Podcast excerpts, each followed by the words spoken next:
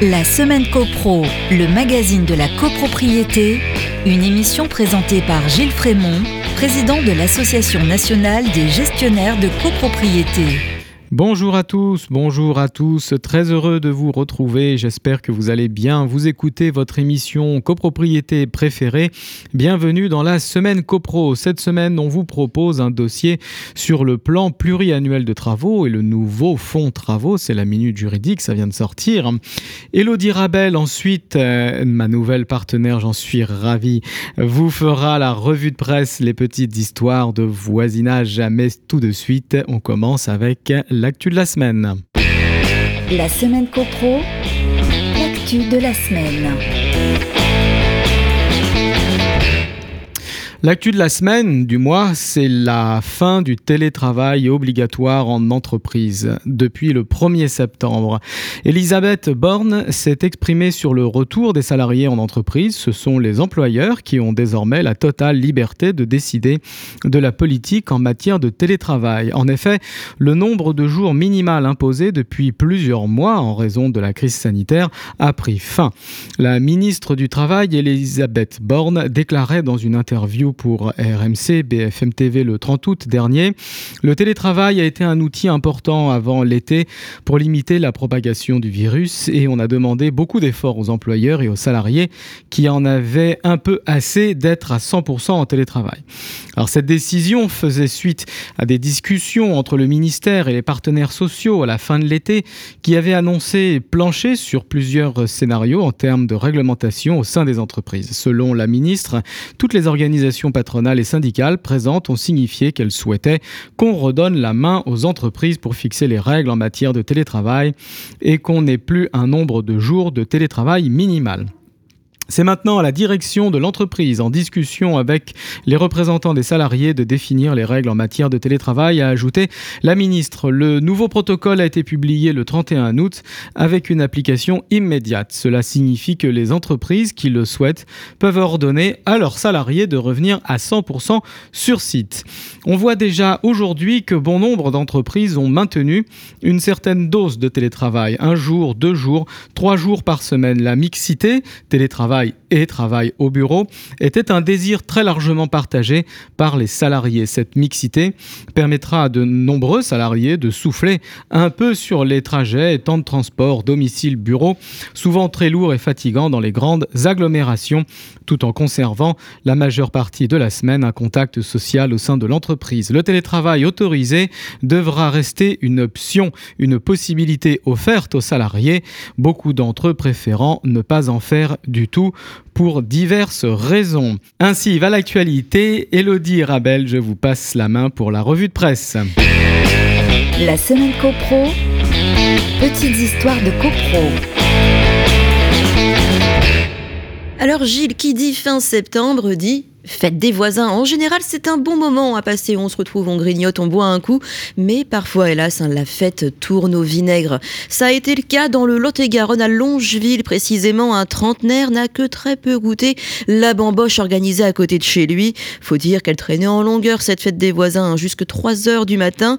C'est pour y mettre fin qu'il a sorti un fusil. Oui, on le dit souvent, c'est pas la meilleure façon de résoudre un problème de voisinage. Un petit conseil maison. Évitez, car. Euh, notre ami trentenaire s'est retrouvé en garde à vue et devra répondre de ses actes au tribunal prochainement.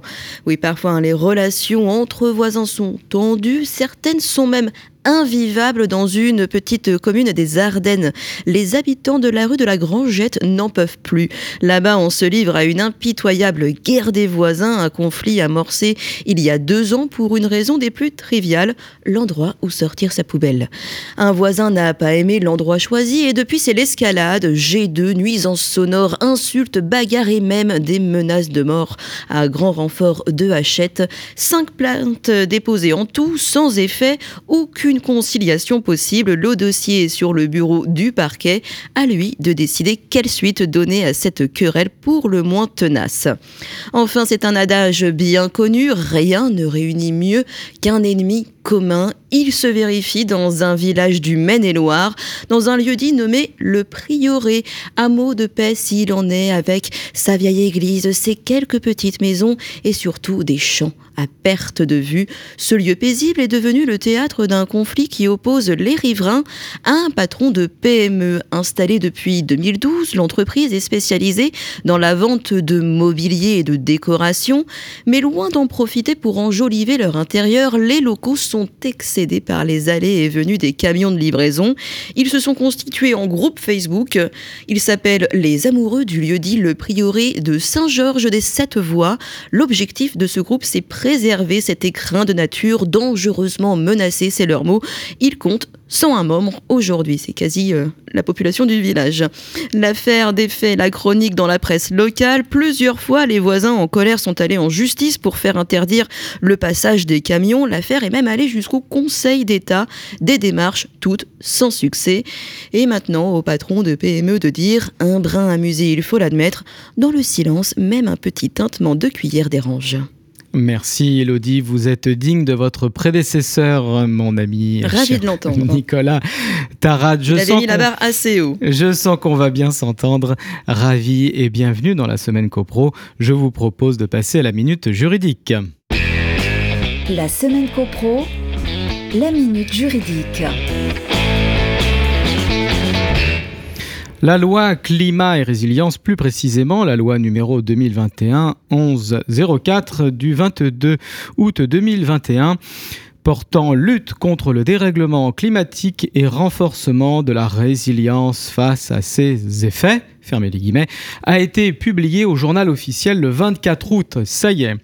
Dans cette chronique juridique, nous vous proposons un petit résumé, une petite synthèse du nouveau PPT, plan pluriannuel de travaux, et du nouveau fonds travaux. Ça se passe à l'article 171 de la loi climat.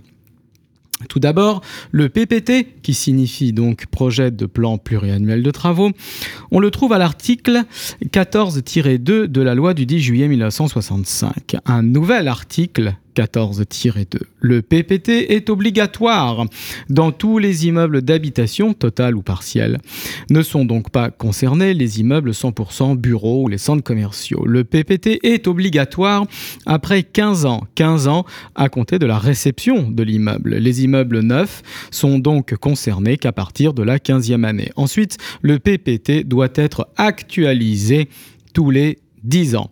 Le PPT repose sur une analyse du bâti, une sorte d'audit général sur le DPE, le diagnostic, de performance énergétique, et le cas échéant sur le DTG, le diagnostic technique global, issu, lui, de la loi Allure. Un DTG qui n'a jamais vraiment été prisé par les copropriétaires. Le PPT comprend la liste des travaux nécessaires à la sauvegarde de l'immeuble, l'estimation du niveau de performance que les travaux préconisés permettront d'atteindre, l'estimation sommaire du coût des travaux et leur hiérarchisation, ainsi qu'un échéancier des travaux sur 10 ans. Un PPT bien rempli donc. Il y a une dispense du PPT la copropriété en est dispensée si le DTG ne contient aucun travaux sur les dix prochaines années. Ce qui est rare. Le PPT est établi par une personne qualifiée. On attend le décret pour les détails. Nul doute que ce seront les mêmes personnes qui étaient qualifiées pour faire les DTG.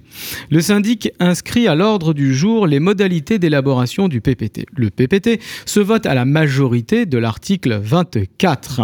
Le syndic présentera donc plusieurs devis de prestataires. Espérons que ce ne soit pas trop cher, sinon ce nouveau dispositif va faire grincer des dents dans les assemblées générales. Les travaux prescrits par le PPT sont intégrés dans le carnet d'entretien.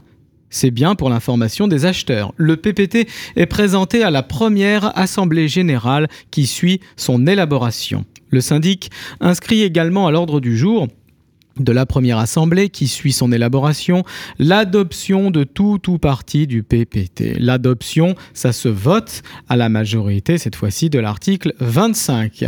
Le syndic inscrit à l'ordre de chaque Assemblée générale, soit l'adoption de tout ou partie du PPT s'il n'a pas encore été adopté, donc ça revient tous les ans, soit les résolutions travaux selon l'échéancier du PPT adopté. On imagine donc trois assemblées générales, la première pour voter l'élaboration du plan, la deuxième pour adopter le plan, la troisième pour voter les travaux issus du plan. C'est là que ça risque de coincer, dans la dernière ligne droite, le vote des travaux, le mur de l'argent.